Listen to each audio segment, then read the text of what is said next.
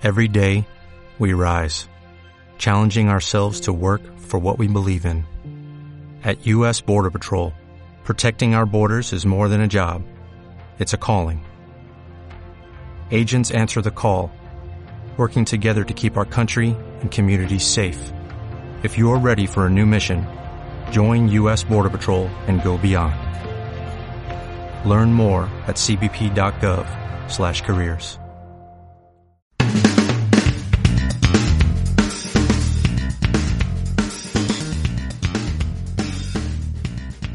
everybody, and welcome to a new program of this podcast, Barcelona Guide, a podcast where you can get ideas and tips to discover this amazing city.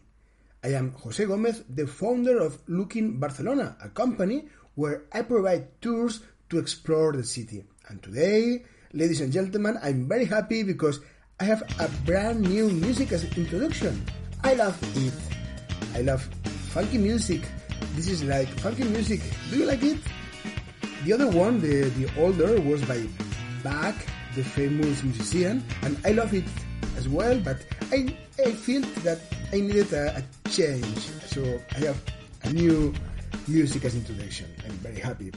And today we are going to continue with the series of audios dedicated to all those who want the, to visit the city and they are accompanied by children. Today, I'm going to tell you how to organize your visit at La Sagrada Familia with your children.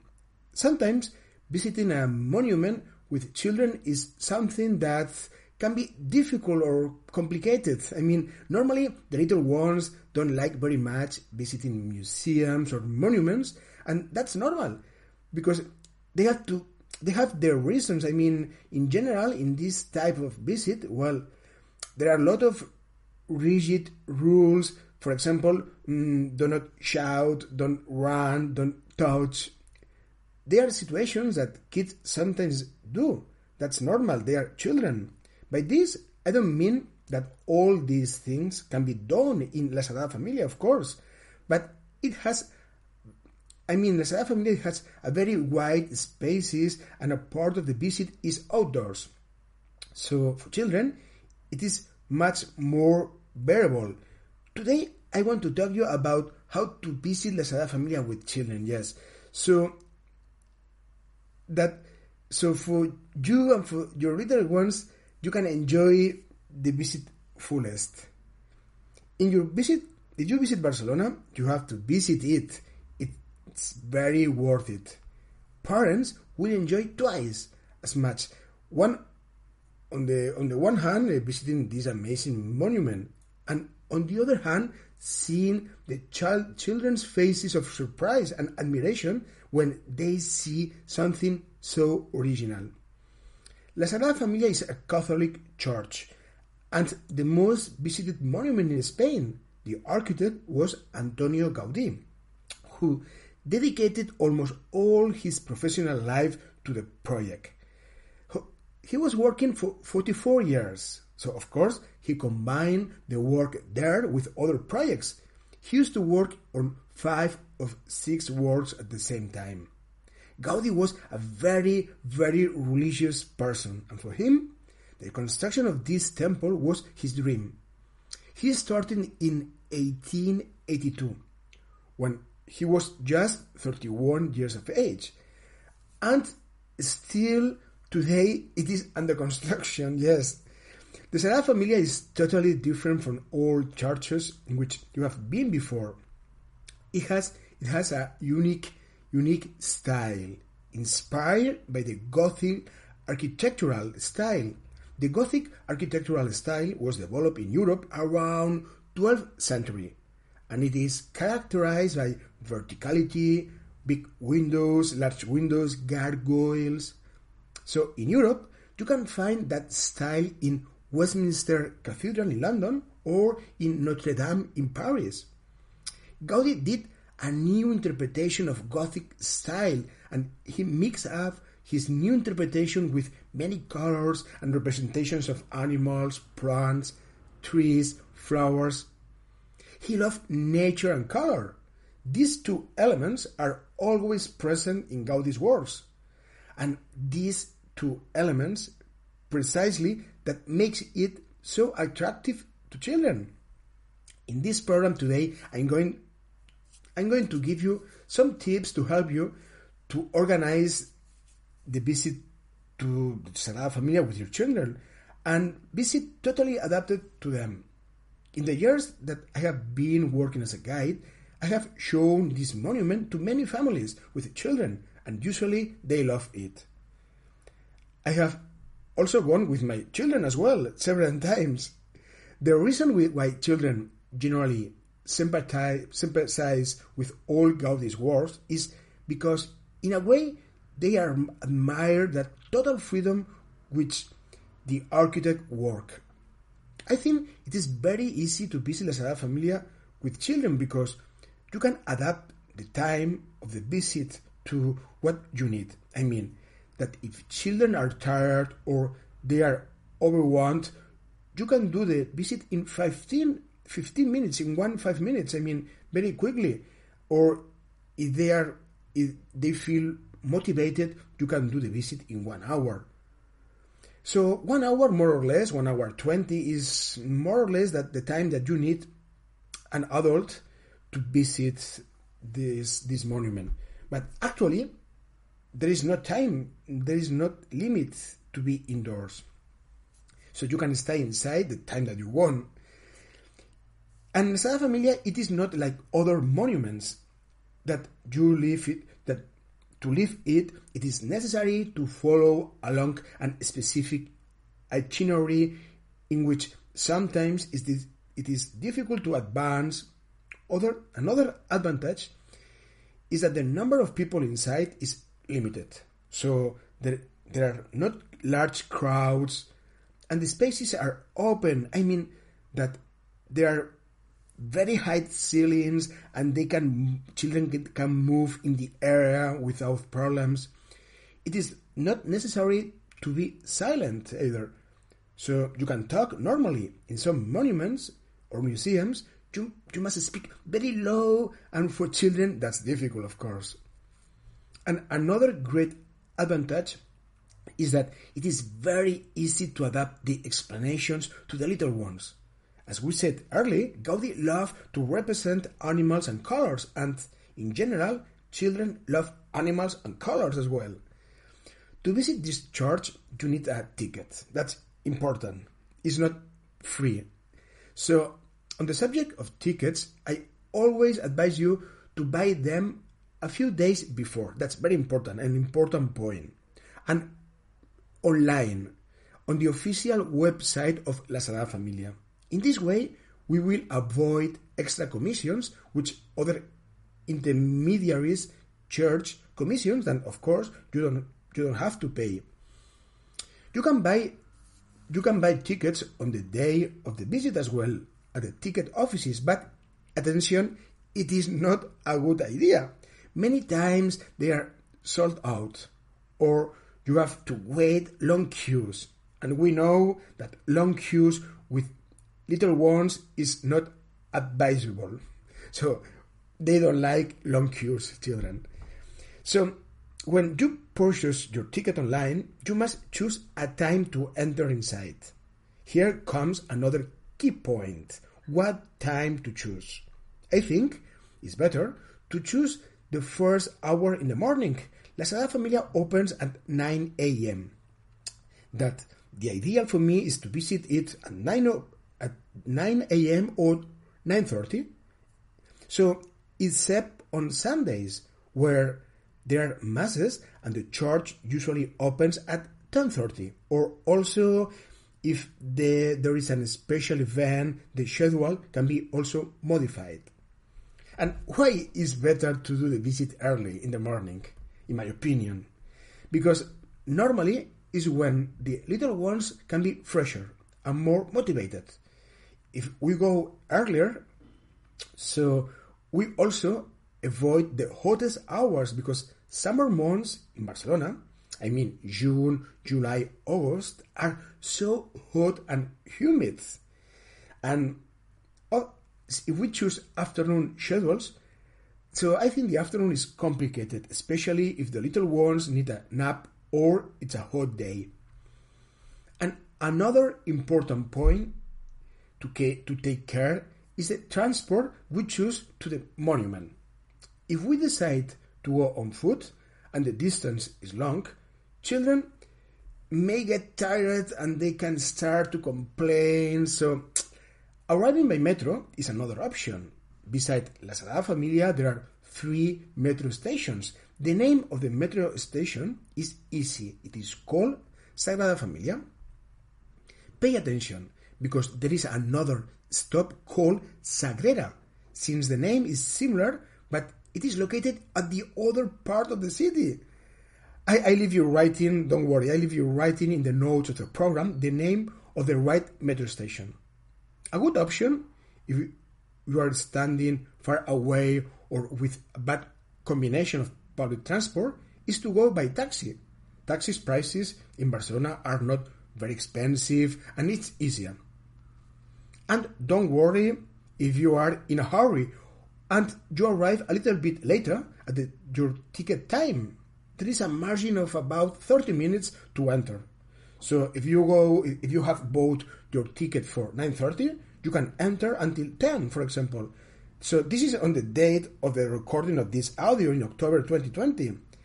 Although I have been organizing guided tours for about 12 years, and there has always been this margin of time to enter. A margin that turns out to be very practical. It is important to arrive calmly, without haste, and with a good disposition. The church will have three doors the Nativity, the Passion, and the Glory one, which will be the main entrance and is still under construction. So, the entrance for visitors is by the Nativity facade. But before entering, in front there is a garden, a park called Plaza de Gaudí. It is Spanish for Gaudí Square. You will see a small lake and we can go to the other part of the lake. Just it's just four minutes walking. From there, there is a good view and we can take a photo. From there, you can enjoy an amazing view of Nativity facade. You will see in the central part of the facade there is a large green stone tree. Ask, ask the children if they can locate it, it. When they have seen it, ask them what, what tree it is. Actually, I know because I have studied it. It is a cypress tree. Cypress tree is a symbol of spirituality, spirituality as it tends to rise to the sky. On the cypress tree, you will see that there are birds. There are doves. They symbolize the Holy Spirit. And attention, under the cypress tree, it's a white pelican with its babies. The pelican is a symbol of sacrifice. And there is a myth, a tale that says that the pelican makes blood with his beak and fills and feeds his little ones with his own blood. He's, that's like Jesus who sacrificed himself, himself for humanity. All these elements can be seen from the point where we are standing now. In the upper part on the left hand side, you can see fruit apples, oranges, ras- raspberries, strawberries, and so on. They are very colorful and made of ceramic. Gaudi used fruit and color as symbol of life. Kids normally love to tell us what type, what types of fruit they can dis- distinguish. At this point, it is interesting to explain them that Gaudi was an architect and ask them if they know what an architect is.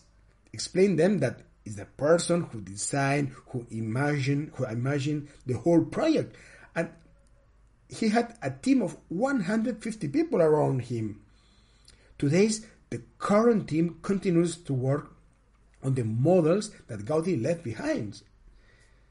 After taking a photo, we can go in. We cross Marina Street and there is the entrance. Maybe there is a small line, but there are people who have our same schedule to access. Inside, there are some scanners where they will check our handbags. It is a security check. So we go upstairs and we are already next to the nativity facade that talks about the birth of Jesus. The facade is impressive. It has four towers that measure each one about 127 meters. It is made of sandstone, a bit dark by the passage of time. So we see many sculpt- sculptural groups that tell us about the first years of the of life of Jesus.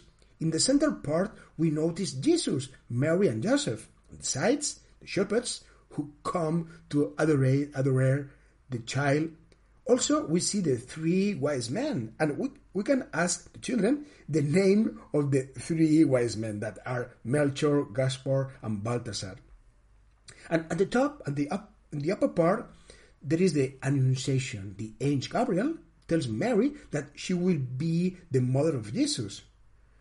We see other scenes such as the massacre of the innocents, the flight to Egypt, or Jesus talking with his father. And among the sculptures, there are some animals. We can involve the little ones. We can ask them to locate these animals. It can be a good game. We can see all these animals between the sculptures. So we see the mule, the donkey, next the shepherds. There is a small dog. So we see lots of birds, chickens, pigeons, geese. And on the large green bronze doors, an army, an army of nice and funny insects.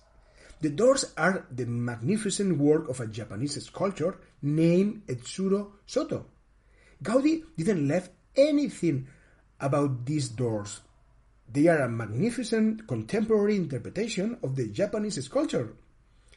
The little ones discover the doors uh, with surprise and excitement. They love to find all those little bronze insects, centipedes, butterflies, so ladybugs, amantis, worms, flowers, little, little frogs, various types of amphibians, birds.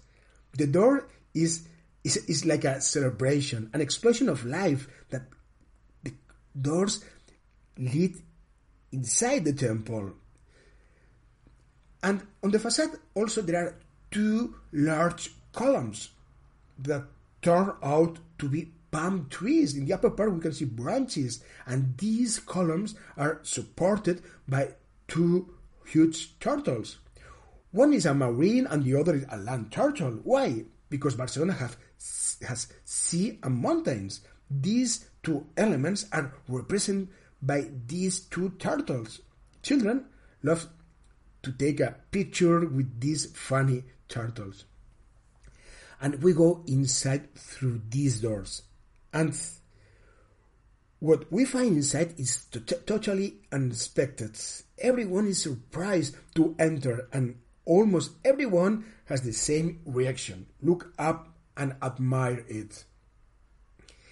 We see a sober and beautiful environment with a very modern design. Vivid colors are reflected everywhere. Vivid colors that come from stained glass windows. At this point, I would like to turn to the children and ask them what is their favorite color is and ask them to look it to look for it.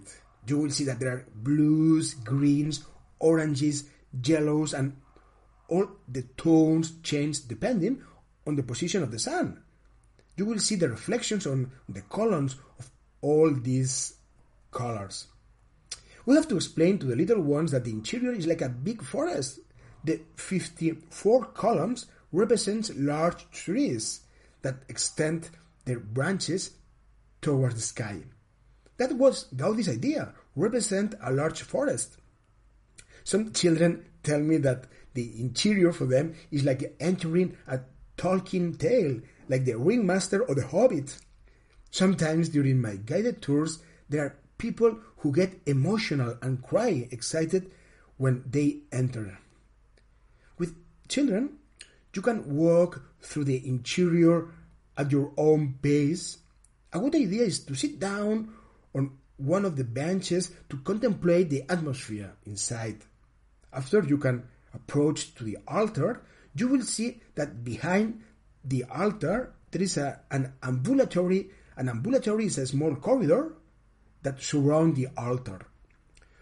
Through some large windows, you can see the crypt in this ambulatory. The crypt is an underground church down the altar where Gaudi is buried. Gaudi died at the age of 74, run over by a tram. The tomb is located to the left of the altar inside the crypt.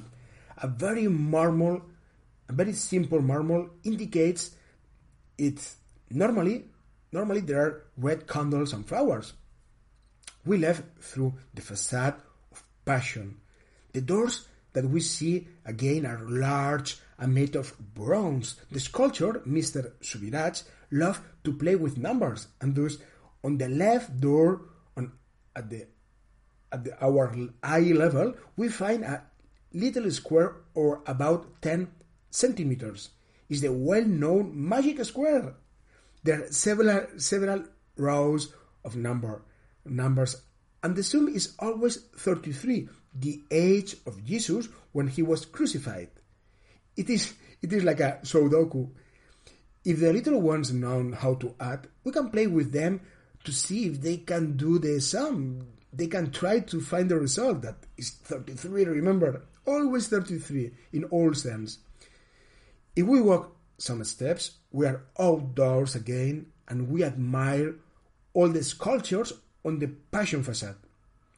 It is actually it is the cross station the last three days of jesus christ do we see the last supper the judas kiss the denial of peter jesus going up with the cross Jesus already crucified, the style is very modern. In fact, Subirachs, the sculptor, he was a big fan of Picasso and the Cubism. The characters are represented by geometric and cubic motifs. Sometimes the characters are depicted, I mean, representing from the from the from and the side at the same time, as Picasso himself did. The ensemble turns out to be very expressive and dramatic. The feelings of pain or misery stands out. Between all these characters, there are more animals. Let's play with our little ones to find them. Next to Judas' kiss, there is a snake, symbol of evil. In the set of the Last Supper, there is a dog, a symbol of fidelity. And in Peter's denial, there is a rooster. Beside the facade, there is a surprising and small building where both the walls and the roof are wavy. This is the school, and Gaudi designed it. Gaudi did a school for the children of the workers, of the 150 workers that who collaborated with him. Today, it is a small museum. The inside is very is funny. Some photos of the children in the desk, in the courtyard doing gymnastics.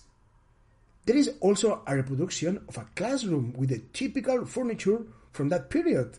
The school was working until 1936.